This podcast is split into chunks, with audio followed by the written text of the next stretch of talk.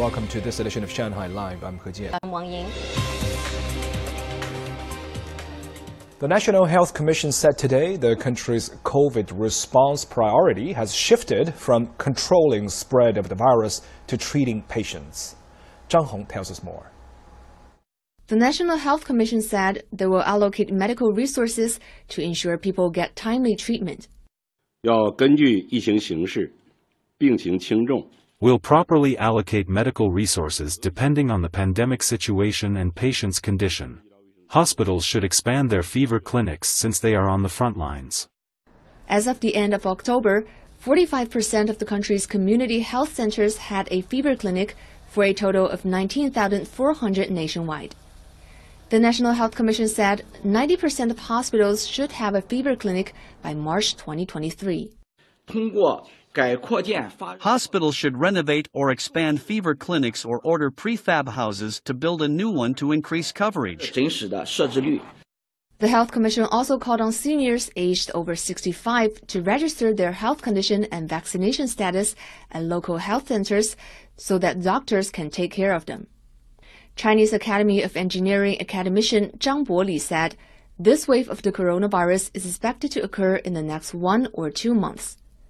He added that whether people get reinfected depends on the virulence of the strain and the individual's immunity. If a person is infected with the same strain a second time, the symptoms are usually milder.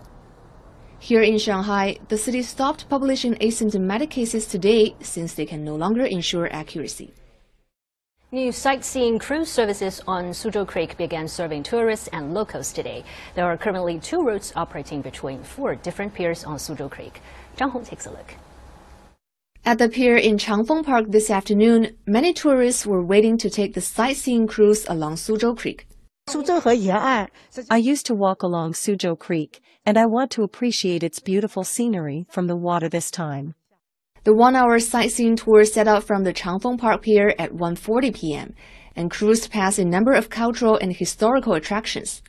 A screen was installed on board the boat to play video clips that provide information about some of the landmarks along the route. One hour later, the boat arrived at the Changhua Road Pier. We left Shanghai some time ago.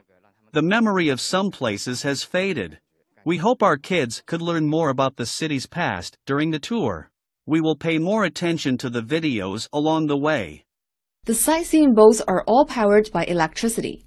We can keep the noise of the electric ships below 60 decibels, nowhere near as loud as a diesel engine. There's no air pollution as the electric ships have no emissions. Tourists can board the sightseeing boats at four piers. The 60 yuan 30 minute tour boards and disembarks at Waitanyuan and Sihang Warehouse. The 100 yuan one hour tour runs between Changfeng Park and Changhua Road.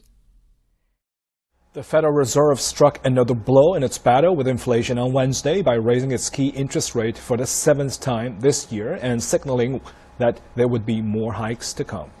The Fed boosted its benchmark rate to half a point to a range of 4.25 to 4.5 percent, its highest level in 15 years.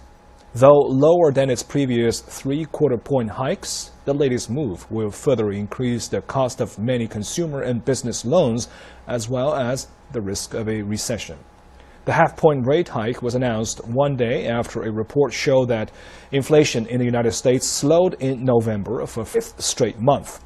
And the Fed's policymakers have also projected that the economy will barely grow next year, expanding just 0.5 percent less than half the forecast they released in September.